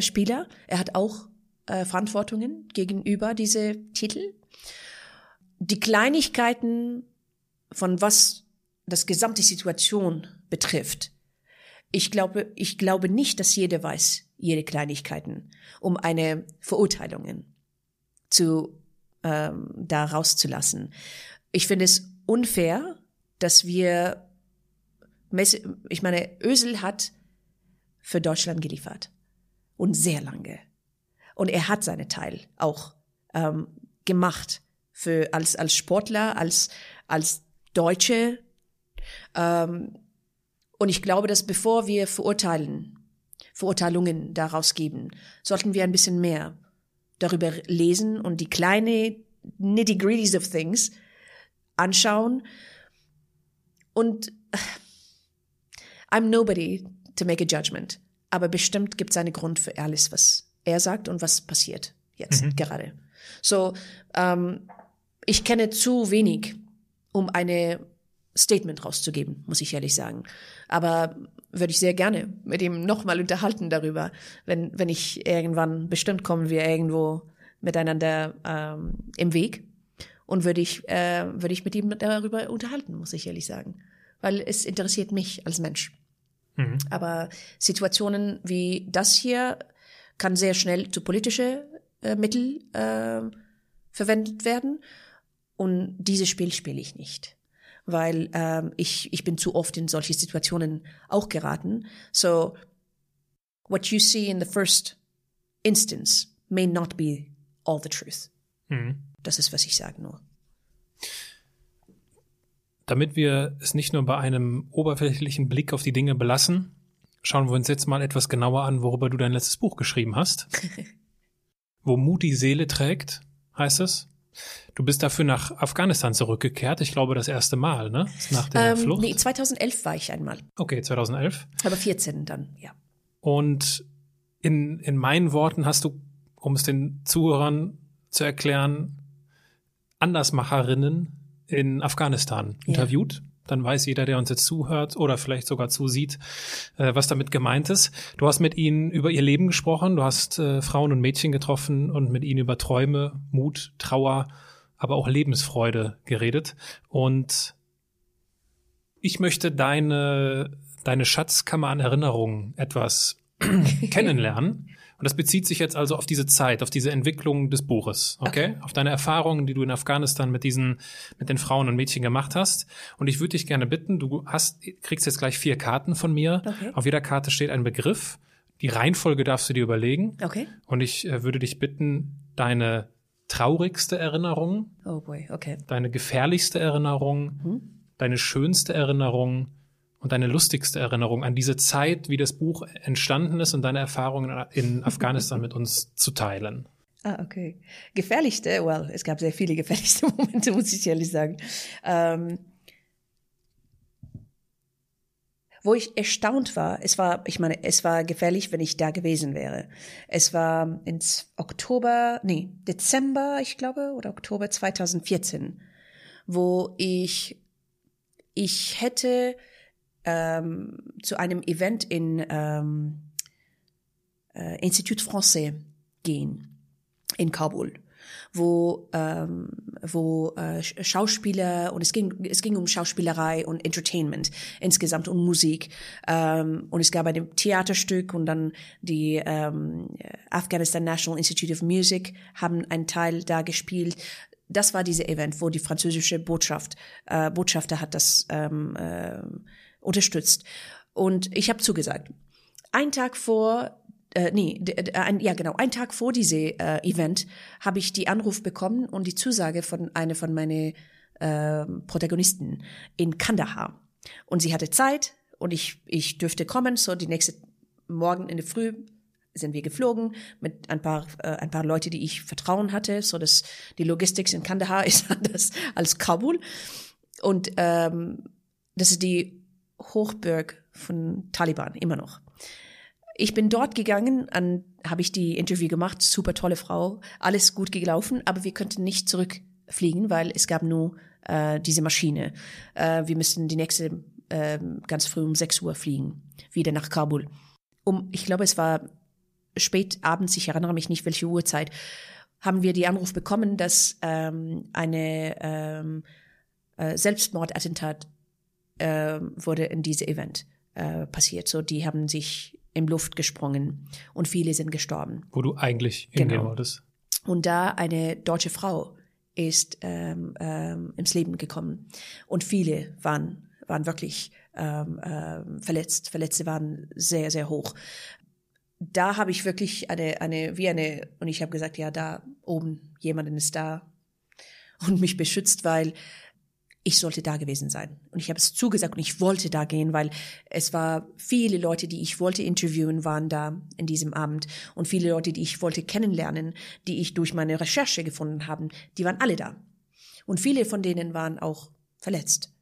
So, ähm, das war für mich, obwohl andere Gefahren waren viel näher, äh, physisch näher, Mhm. das, das habe ich wirklich, es war eine, eine, so eine, eine, nicht Schock, aber eine Reality-Check, wo ich Mhm. habe gesagt, ja, Leben könnte so genau passieren. Das, das könnte, das könnte, ich würde nicht hier sitzen, wenn es, wenn ich da gewesen wäre. Das wäre meine gefährlichste ähm, Erinnerung.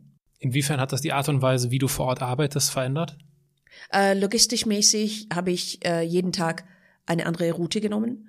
Ich habe auch äh, zum Beispiel nach diese ähm, nach diesem ähm, Event habe ich auch ähm, oft in Hotels ähm, eingecheckt, aber war nie da. Weil es gab auch Spionen, ich weiß, ich weiß, es gibt immer Spionen dort, ähm, bestimmt hier auch, aber ähm, Spionen, wo die, ich habe eingecheckt und ab und zu bin ich reingegangen, aber nie geblieben. Ähm, es gab zwei, drei Leute, die wüssten, wo ich war, immer. Und ähm, habe ich, habe ich jede zwei, drei Nächte, e- Nächte überall irgendwo anders ähm, äh, übernachtet habe. Und ich bin nie mehr als zehn Tage dort geblieben. Zehn Tage, zwei Wochen geblieben.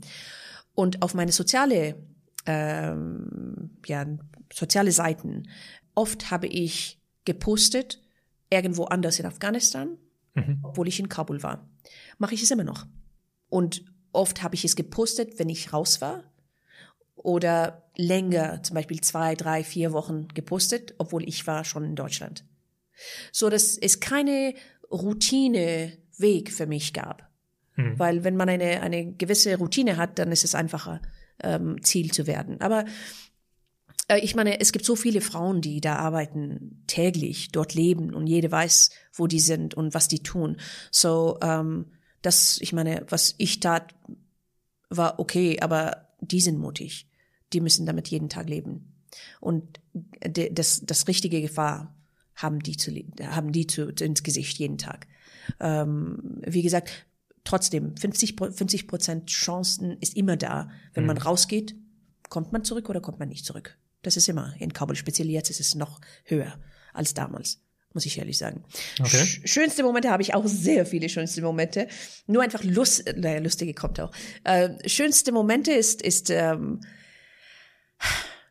einfach diese Ecken von Afghanistan, die ich nur in Träume habe ich mir gedacht, ja, wouldn't it be nice if I can just go there? Und habe ich das? Und ich konnte es nicht glauben. dass ich war in die Grenze von zum Beispiel Grenze von Afghanistan und auf diese ähm, Freundschaft äh, Brücke, äh, like friendly, uh, it's called Friendship Brick, äh, Bridge, äh, wo die Russen ausmarschiert sind. Mhm. War ich da und durch, durch Kontakten konnte ich zu Fuß, weil normalerweise du darfst nicht zu Fuß da laufen, konnte ich zu Fuß in der Mitte und dann haben wir eine Foto genommen. Solche Sachen sind die schönsten Momente, wo ich sage, äh, nie in meinem Leben hätte ich gedacht, dass ich würde Afghanistan so nah mhm. kennenlerne. Und es ging, es ging um, um die Leute, die dort gelebt haben und die, die Jungs, die mit ihre, ähm, äh, ihre, äh, wie heißt es, Herden, äh, überall diese Farmers, die waren da und man mit denen unterhält.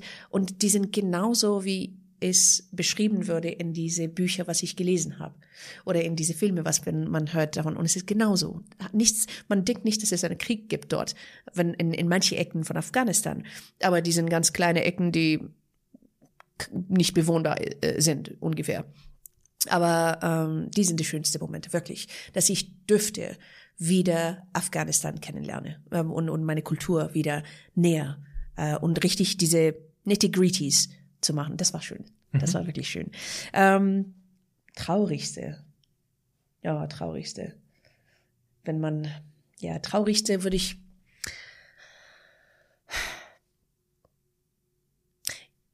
Wenn man mit Afghanen spricht in Afghanistan, jeder hat eine Geschichte und es ist nicht schöne Geschichten zu erzählen. Auch schöne Geschichten, aber die, die haben, jeder hat jemanden verloren.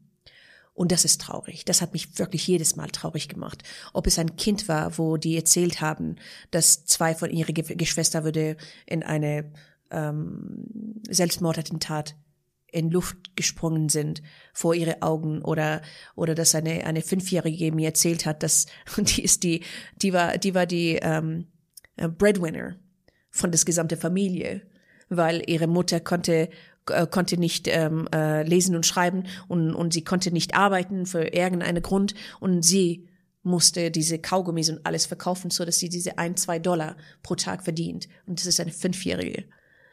Ähm, es gibt sehr viele. Wenn man sich auf traurigste Momente fokussiert, dann äh, man wird wirklich zu diese äh, elende äh, Wesen you, you would switch to that. Und das will ich nicht, weil Afghanistan ist viel mehr als das. Und ähm, wenn ich über das rede, ähm, was sollten die sagen, die das mhm. jeden Tag erleben? So Traurigkeit ist in jede, in jede Schritt, die man hat, ähm, die man geht in Afghanistan. Aber die selber, die die Traus, äh, Tra Traurigkeit ähm, irgendwie schlucken, machen auch genau das Gleiche, weil die müssen überleben. So, die versuchen, diese eine kleine Prozent in das gesamte Tag zu finden, die den glücklich macht. Es ist wirklich so. Und man wird zu eine, man wird zu so eine Wesen automatisch irgendwie, wo man kommt zurück. Ich habe immer, muss ich sagen, ich, jedes Mal, dass ich von Afghanistan zurückkam, ich habe Probleme, mich wieder in Deutschland zu integrieren hatte. Um, mit dieser Gesellschaft habe ich Probleme äh, gehabt. Und irgendwie, ich, wie gesagt, ich will nicht arrogant klingeln, bitte, ich will nicht jemanden verurteilen. Jeder hat das Recht, wie die wollen leben, das ist okay. Aber es war wirklich nochmal eine, eine andere Epiphany in meinem Leben, wo ich mag lieber überhaupt nicht mit so viele oberflächliche, keine richtige ähm, so diese schwer Charakterien zu tun haben, wenn ich nur wegen einem Event irgendwo oft ähm, in eine Lüge zum Beispiel in eine rote Teppich, wo es Charities gibt, wo ich weiß, dass diese ein paar von diesen Menschen, nicht alle, aber ein paar von diesen Menschen sind nur da, um eine schöne Bild mhm. sich rauszuholen für ihre Marketing. Das weiß ich. Das stört mich jetzt.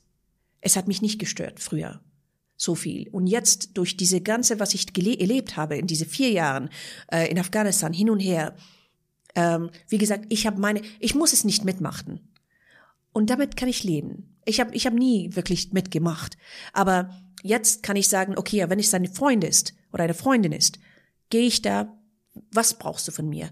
Mache ich das für dich, weil du das brauchst. Aber es muss wirklich klar sein, wieso ich da bin. Wenn ich da bin, dann bin ich hundertprozentig da. Wenn ich nicht da bin, dann bin ich nicht da und ist es auch okay, wenn ich mal auf meinem Couch mit meinen Kindern einen Film anschauen und kann ich es auch sagen.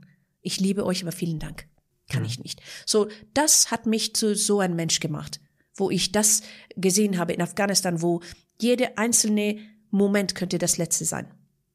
Und das lebt man in Afghanistan. Man denkt nicht jeden Tag, aber man genießt das Leben. Vielleicht deswegen genießen die, die, die Menschen das Leben viel mehr, weil die wissen nicht, ob es einen nächsten Moment gibt.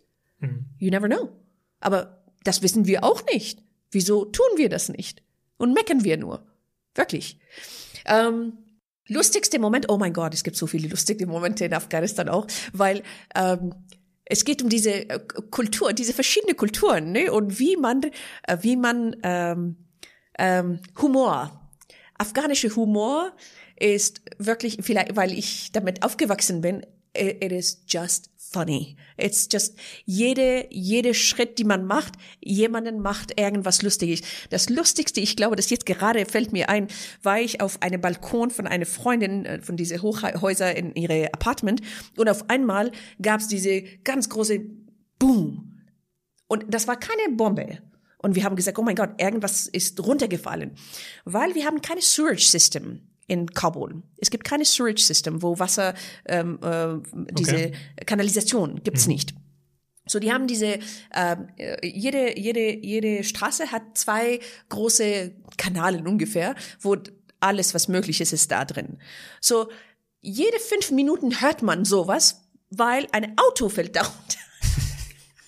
Es gibt, es gibt keine Gitter so einem Auto mit. Und dann auf einmal, du siehst, wo es niemanden gab auf diese Straße, von jeder Ecke kommt ein Mann und die heben diese Auto auf, auf die Straße wieder und dann machen die, oh ja, danke schön, danke schön, und dann geht die rauf. Und es passiert jedes Mal. Und jeden Tag, dass du auf die Straßen bist, passiert sowas vor dir und ich lache immer noch. And I'm going, where do they get? And they start laughing und die, die, die kennen sich überhaupt nicht. Und dann alle kommt, kommt hier rein, trinkt Tee, kommt hier rein, trinkt Tee und dann geht hier rein. Das hier ist, ist wirklich eine, eine, ich meine, der lustige Teil ist, dass es passiert jedes Mal und keine macht irgendwas. Und seit Jahren ist das so. Ähm, aber diese, die finden irgendwas, man findet irgendwas Lustiges, das passiert in Afghanistan. Und weil diese, diese Kulturunterschiede so, so groß, aber trotzdem, ich finde mich ganz klar dort, hier und in Kanada zum Beispiel. Und das ist schön. Das hm. ist wirklich schön, weil ich erkenne das. Viele würden das, viele würden Sachen, die ich lustig finde, als ähm, ähm, how do you say it, um, uh, impolite oder rude or something. Aber nicht ich, weil ich weiß, von wo es kommt. Ist, die meinen es nicht so. Genau wie bei Deutschen. Deutschen sind so direkt. Oh mein Gott. Wenn man so redet wie, wie eine richtige Deutsche in Afghanistan, das ist wirklich unhöflich. So. Aber, aber weißt du, was ich meine? Es ist, die hm. sind diese Nuancen, äh, die man äh, die man, ähm, wie heißt es, you pick it up, während diese ganze Reisen überall in diese Welt von jeder Kultur und es ist lustig, wenn du sitzt da alleine, weil du verstehst das, aber die anderen verstehen das nicht. Und du lachst nur alleine, wirklich. Ich habe so oft alleine hinter in, mit meinem Chauffeur, weil du, es gab immer einen Chauffeur und ich habe nur gelacht, wirklich. So, es ist diese Achterbahn wieder von, von alle vier, was du mir hier traurig, gefährlich, schön und lustig. Genau das kriegst du jeden Tag. Alle vier, alle vier. Das klingt nach einem äh, bewegten Alltag. Ja, ja. Danke für diese Erinnerung. Bitte. Und kommen wir so langsam, kommen wir so langsam zum Schluss. Angenommen, dein, dein, dein Vater würde nochmal leben und er würde dich hier in München besuchen für einen Tag. Was würdet ihr unternehmen? Was würdest du ihm unbedingt zeigen wollen in München? Oh. I wished for so long that I would have that opportunity. Just one day with him. Äh, weil ich habe so viel Erfahrungen, die ich möchte von ihm haben. Ich als Person, als seine Tochter. Und ich war sehr, sehr, ah, ich war, ich war, I was, ich war geklebt an ihm die ganze Zeit. Um, I would have loved to, I would love, weiß ich nicht, ob, ob München oder Kanada oder Kabul würde ihm interessieren. Ich glaube, dass er würde sich an was ich tue interessieren und ich werde mich an was er zu sagen hat interessieren. Es ist, it's really, it's really not important, wo man ist. Es ist alles gleich. Ob es Irak ist, Afghanistan ist oder Kanada ist oder München ist, es ist wirklich alles gleich. Ähm, man kann sein Heim und Heimat überall in dieser Welt finden. Aber Menschen, die uns, für mich, mein Vater, der so wichtig war, und ist leider zu früh gegangen, für mich zu früh gegangen. Ähm, ich glaube, dass ich, ich hätte sehr viele Fragen an ihm. Seine Visionen, weil er war eine Visionär, er war zu früh für seine Zeit. Ich würde ihm nur zuhören. Nur einfach über, egal was er, er gesagt hatte. Es würde eine Bereicherung, eine Lehre, als eine Persönlichkeit für mich ähm, sein, als seine Tochter. I think I would just look at him. Seine Präsenz. Ich, ich glaube, das fehlte mir.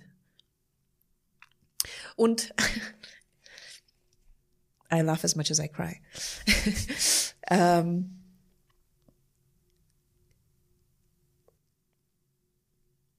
I think what I would tell him is that finally he can actually shut people off for telling him that he never had a son that all his four, four, four daughters, alle vier, haben so viel geschafft, dass ich glaube nicht, dass seine Söhne, Söhne würden das schaffen. Und manchmal denke ich mir auch, dass ähm, nochmal alles, was ich getan habe in meinem Leben, ob es mit Kunst war oder Sport war oder egal, was ich tat oder tue, würde ich das tun, wenn diese ganz große Druck Osha Halimi hat keinen Sohn? Ist das, frage ich mich oft, ist das Nahid?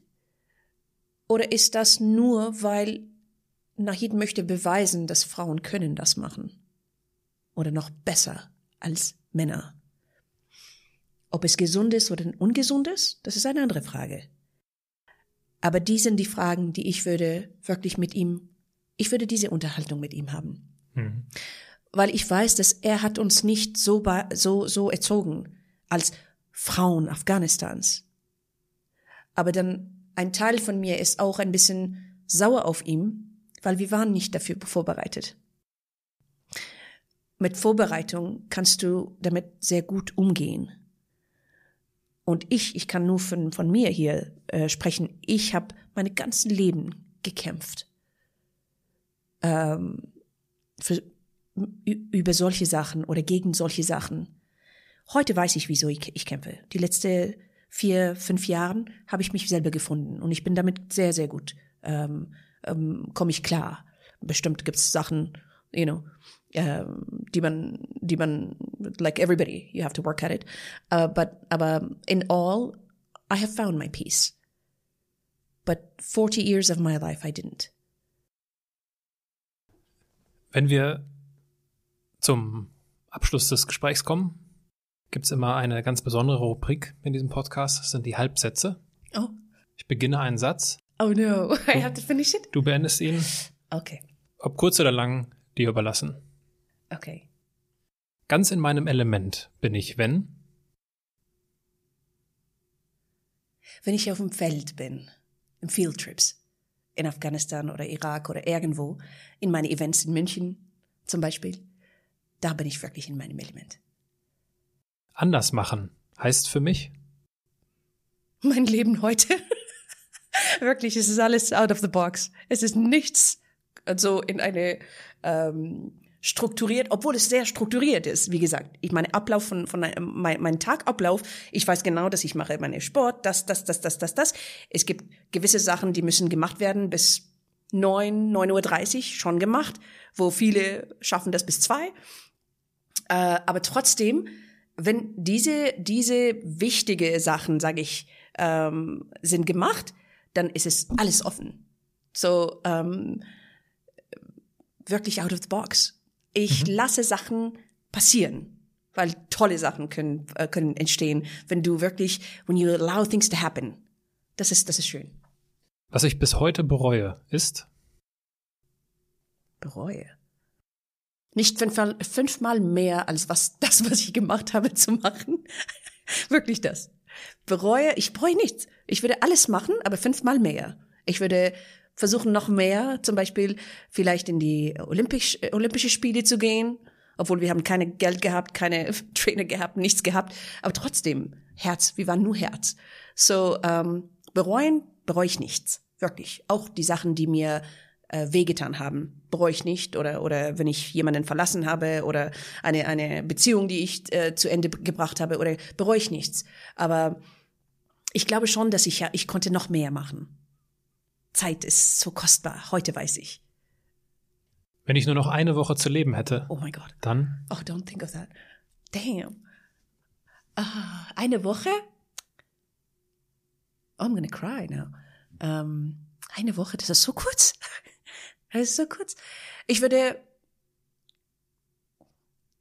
versuchen, weil es ist nicht auf, in, in meine Kontrolle, versuchen, diejenige, die ich wirklich liebe, zu sehen und denen das sagen. Dass ich den geliebt habe und denen irgendwas von mir gebe. Nicht Sache, irgendeine Weisheit, whatever. Und ähm, jeden Moment bestimmt mit meine Kinder auch verbringen.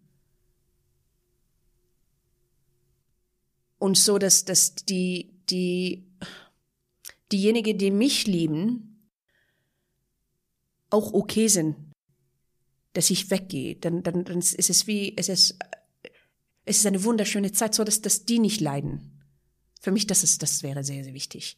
Dass die nicht leiden nach dieser eine Woche. Aber dass die, die wissen, dass, dass ich denen von ganzem Herzen und genau wie sie sind, unconditionally, tall, fat, short, whatever, dass die sind gut genug. Und das reicht. Und ich möchte das denen sagen. Dankbar bin ich besonders für my life, my breath, dass ich leben darf. Wirklich dankbar, dass ich alles, was ich habe heute in meinem Leben, meine Kinder, meine Gesundheit, dass ich sehen kann, wirklich, dass ich anfassen kann, dass ich mache das, was ich mache. Die Leute, die ich kennengelernt habe, diese Privileg, in solche Länder zu gehen und dort mit Menschen auf dem Boden zu sitzen und essen, dafür bin ich dankbar. Ich bin wirklich dankbar, dass, dass ich lebe. Das ist, das ist meine größte Schatz. Bevor sich die Zuhörer oder die möglicherweise auch die Zuschauer, äh, wenn das alles glatt gelaufen ist, überlegen können, ob und mit wem sie deine, deine Lebensgeschichte, also diese Folge teilen möchten, habe ich eine letzte Frage. Ich möchte mit diesem Podcast anders machen, normal machen. Möchtest du in diesem Zusammenhang unseren Zuhörern oder Zuschauern noch etwas abschließend auf den Weg geben? Please live your life passionately. Egal was ihr tut. Und don't let some idiot tell you you can't do it. because there will be lots of idiots that are going to come in front of you and say that they, you can't do it, you shouldn't do it. Aber das ist eine, eine, eine Spiegel, die die sich damit erkennen. Das hat mit, mit, mit euch nichts zu tun. So, egal wie viele Leute, und oft, die sind Leute, die, die, die euch lieben Wirklich. Die meinen es auch gut. Aber das ist ihre Interpretationen. Nur Ein Mensch weiß genau, was sie machen können und was sie nicht machen können. Und wenn man diese kleine Stimmen hört, diese sehr, sehr, sehr, sehr weiche Stimme, go after it. The gut feeling is always right. Es wird nicht einfach sein, sage ich immer. Viele denken, dass das, oh ja, ich möchte, ich wünsche mir das von und das. Oh, du musst hart dafür kämpfen, hart arbeiten und du wirst 50 Mal Nein kriegen von jeder Ecke. Aber wenn du das glaubst, I swear to God, I swear to whatever you guys believe in, you will be able to achieve whatever you want, whatever it may be in this world if you don't give up. And work hard for it. Es kommt nicht einfach. Strategien bauen, wirklich hart arbeiten. Und nie aufgeben. Ja, it means sacrifices. Be ready to sacrifice. Weil während der Zeit, wo alle Partys gefeiert haben, ich habe studiert wo, während der Zeit, wo alle sind eine Wochenende dort gegangen und dort gegangen, nein, musste ich um 6 Uhr aufstehen und drei Stunden mein Training machen und dann danach eine Stunde Pause und dann nochmal Training machen. So ja, es gibt Sacrifice, but what do you want? Find what you want, go after it, work damn hard, don't listen to nays, don't listen to haters, there will always be haters, always. There will be people that you love that are going to put stones in front of you. You can love them, but don't allow them to decide for you. Ich danke dir. Bitteschön. Wie sage ich in Kabul Dankeschön? In, in Dari. Endari? Dari. Dali oder Dari? Dari. Dari. Dari. Dari? Tashakkur. Tashakkur. Gut. Äh, ich danke dir für deine Zeit, liebe Nahid, und für deine, für deine Erfahrungen und danke, dass du ein Teil als, äh, dass du als Andersmacherin ein Teil dieses Podcasts bist. Vielen herzlichen Dank, dass ich hier sein dürfte und für die Zeit, dass du genommen hast. Vielen Dank.